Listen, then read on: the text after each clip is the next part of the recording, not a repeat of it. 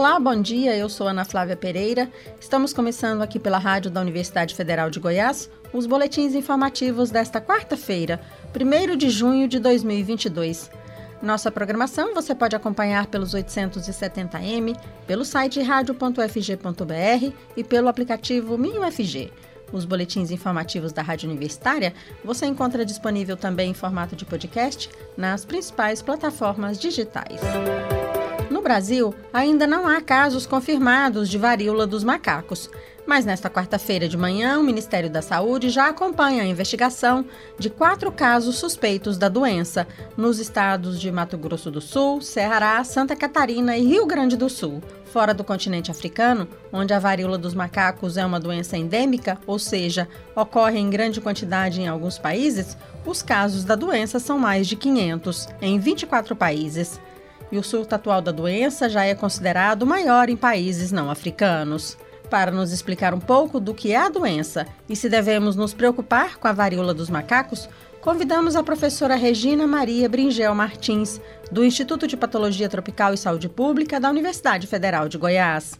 Olá, professora Regina, obrigada por aceitar nosso convite, conversar com a gente aqui na Rádio Universitária. Obrigado. Parabenizo você, Ana Flávia, e a Rádio Universitária né, pela divulgação de informações relevantes para a comunidade. Professora, a varíola foi, durante muito tempo, né, uma doença aí que causou muita preocupação em todo mundo. Mas desde 1980, a doença é considerada erradicada. Agora, né, nos últimos dias, a gente tem ouvido muito aí sobre a varíola dos macacos. As duas doenças são diferentes e por que esse nome, né, varíola dos macacos? A varíola humana e a varíola dos macacos são doenças diferentes causadas por vírus distintos. O nome varíola dos macacos, porque esse vírus ele foi inicialmente identificado em macacos, em 1958, embora tenha como hospedeiros naturais também roedores africanos, sendo o homem um hospedeiro acidental. Professora, se as duas doenças são diferentes, né, por que ela virou motivo de preocupação agora?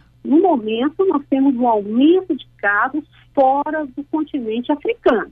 Lá na África, por exemplo, esse ano, mais de mil casos. Agora, recentemente, né, nós estamos tendo um surto, temos um aumento de casos fora né, do continente africano. É possível controlar a varíola dos macacos, pois é uma, uma zoonose, é uma doença de animais transmitidas para o homem, que ocorre lá na África Central e África Ocidental. Mas agora, professora, também já há transmissão, né, de humano para humano, não tem? A, a, transmissão, ela pode ocorrer tanto de animais para o homem como entre humanos.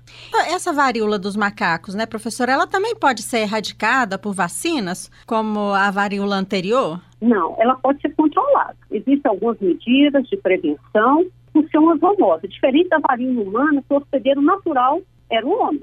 Então, quando você tem uma doença de humano, né, inclusive de humanos, é passível de, de erradicação. A vacina contra a varíola, ela também apresenta eficácia contra a varíola dos macacos. Professor, então se essa vacina, né, que já existe para aquela varíola anterior, né, que era de humanos, se ela já existe, né, por que que então essa doença não é controlada lá no continente africano? Porque ela só existe lá, não é? de maneira endêmica? É, é complexo por causa do envolvimento de animais. Né? Você imagina a natureza. Agora, a partir do momento que o homem realiza desmatamento, a urbanização descontrolada, todos esses fatores né, que favorecem a emergência de doenças como viroses que a gente tem visto recentemente, né? A questão de, da Zika vírus, a própria Covid, né, 19, também uma zoonose e outras né, infecções. Ou seja, né, professora, não basta a gente ter uma vacina para controlar a doença, porque tem muitos fatores aí envolvidos, né? Inclusive é. essa questão do meio ambiente, né? Exatamente, na própria biologia do vírus e esses fatores ambientais. Uhum. E no nosso caso aqui, professora, é, como é que a gente pode se proteger dessa varíola dos macacos? Existem medidas né, de prevenção e controle. Evitar o contato com animais que possam ser portadores do vírus, ou mesmo material contaminado desses animais. Pacientes indígenas, por exemplo, tem um caso suspeito, isolamento, confirmação laboratorial, a identificação dos contactantes, certo? Esse controle é fundamental. A higiene adequada das mãos, a gente tem visto aí em relação à pandemia de Covid, o uso de EPI, de equipamentos de proteção individual, como máscara, vacinas. A vacina contra a varíola, ela tem uma eficácia de 85% contra a varíola dos macacos. Mas o que, que houve? Com a erradicação da varíola, em 1980, houve uma descontinuidade na produção dessa vacina. Agora, alguns países, por exemplo, Estados Unidos, eles continuam produzindo toques mínimos, imunizando, por exemplo, militares, pesquisadores que trabalham com vírus, profissionais de saúde. Agora, recentemente, com esse surto, alguns países, por exemplo, na Europa, tem vários casos, né? Está sendo adotada a vacinação, por exemplo, dos contactantes. O Brasil, é importante a gente lembrar que da vacinação contra a varíola. Então, pessoas com mais de 50 anos que foram vacinadas contra a varíola apresentam uma imunidade residual. A transmissão, é lógico, é bem menor que a varíola humana, tanto que aquele índice que a gente avalia, ou falar, vê muito aí na, na mídia em relação à Covid, né? A taxa de reprodução, né? O R0, menor que 1. Então, é uma virose passiva de controle. E também ela não é tão grave, né, professora? Não. Quando a gente compara, por exemplo, a letalidade da varíola humana, até 30%. A varíola humana causou, acho que, mais de 300 milhões de óbitos. Essa varíola dos macacos, nós temos ali na África Central um vírus que difere do circula na África Ocidental, com letalidade maior, chegando até 10%. Esse é a África Central. A África Ocidental, 3 a 4%. Mas isso também é importante a gente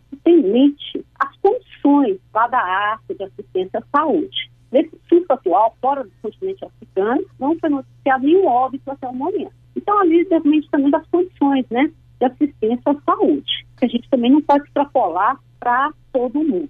Já se sabe, por exemplo, por que, que a doença, né, que sempre esteve ali no continente africano, agora está ganhando o mundo?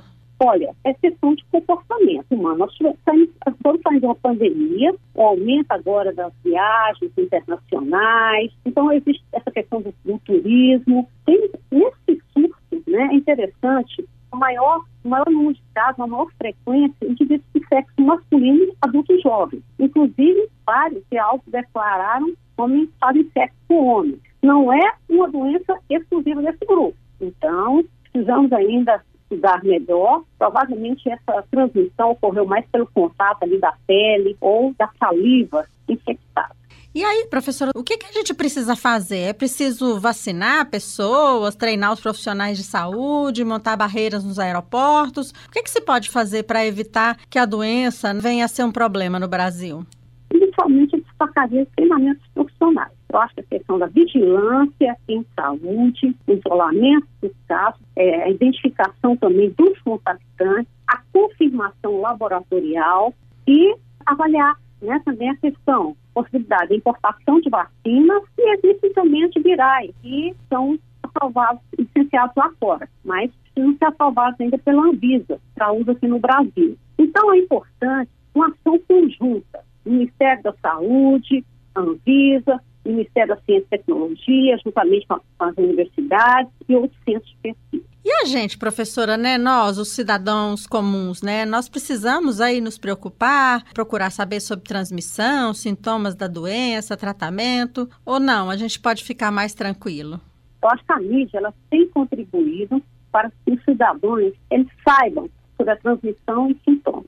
Tem uma zoonose, o vírus da varíola dos macacos, ele pode ser transmitido de animais infectados, por exemplo, primatas não humanos, os macacos, e roedores africanos para o homem. Entre humanos, o contato próximo, por exemplo, gotículas da saliva, respiratórias, de pacientes infectados. E o contato com as lesões na pele. E também o contato indireto, questão de lençóis, toalhas e outros objetos contaminados. E é importante a observação, o conhecimento dos sintomas. Após um período que a gente chama de incubação, da exposição, tá? até o início dos sintomas, esse período de incubação é 5 a 21 dias. Aí são observados sintomas, manifestações clínicas inespecíficas, febre, dor de cabeça, mal-estar, que é comum a várias viroses. Agora, chamaria a atenção do aumento dos linfonodos na região do pescoço, dos ganhos linfáticos, né, no pescoço, nas axilas, na virilha, e surge aí o exantema, essa erupção na pele, que é característica. Começa na face, cavidade oral, tronco e membro. Inicialmente, a gente chama de uma mácula, né? Que é como se fosse uma manchinha vermelha, que fica mais alto na pápula, depois vesícula com líquido, úrsula, semelhante a uma bolha. Depois, né, evolui com a crosta, né, vai cicatrizando. E a duração é de duas a quatro semanas. Mas, professora, a gente não corre o risco, por exemplo, de viver uma pandemia de varíola dos macacos, não, né? Eu acredito que não, porque nós estamos falando de um vírus que o homem é um hospedeiro ocidental. Tá certo. Torcer então, né, professora, para que a gente consiga controlar essa doença, né, não só aqui, mas também lá na África, né? Porque se já existe lá de forma endêmica, é preciso cuidar para que lá também, né, seja feito um trabalho de maneira que a doença possa afetar, né, o menor número possível de pessoas, né? Exatamente. Então, em caso, eu finalizaria chamando a atenção, casos suspeitas, né? É fundamental procurar um profissional de saúde. Finalizo também me colocando à disposição como virologista. É fundamental esse trabalho de vocês para que a comunidade tenha acesso a essas informações. Professora, a gente agradece muito a sua participação aqui na Rádio Universitária, seus esclarecimentos. Muito obrigada e até mais. Até mais, estou à disposição. Nós conversamos com a professora Regina Maria Bringel Martins, do Instituto de Patologia Tropical e Saúde Pública da Universidade Federal de Goiás, que nos contou um pouco sobre a varíola dos macacos. Na Rádio Universitária você pode acompanhar um novo boletim informativo às 11 horas da manhã. Nossa programação você pode seguir pelos 870m, pelo site radio.fg.br e pelo aplicativo MinUFG. Nós também estamos nas redes sociais. Curta nossa página no Instagram e no Facebook. E lembre-se, a pandemia de Covid-19 não acabou. Continue se cuidando. Ana Flávia Pereira, para a Rádio Universitária.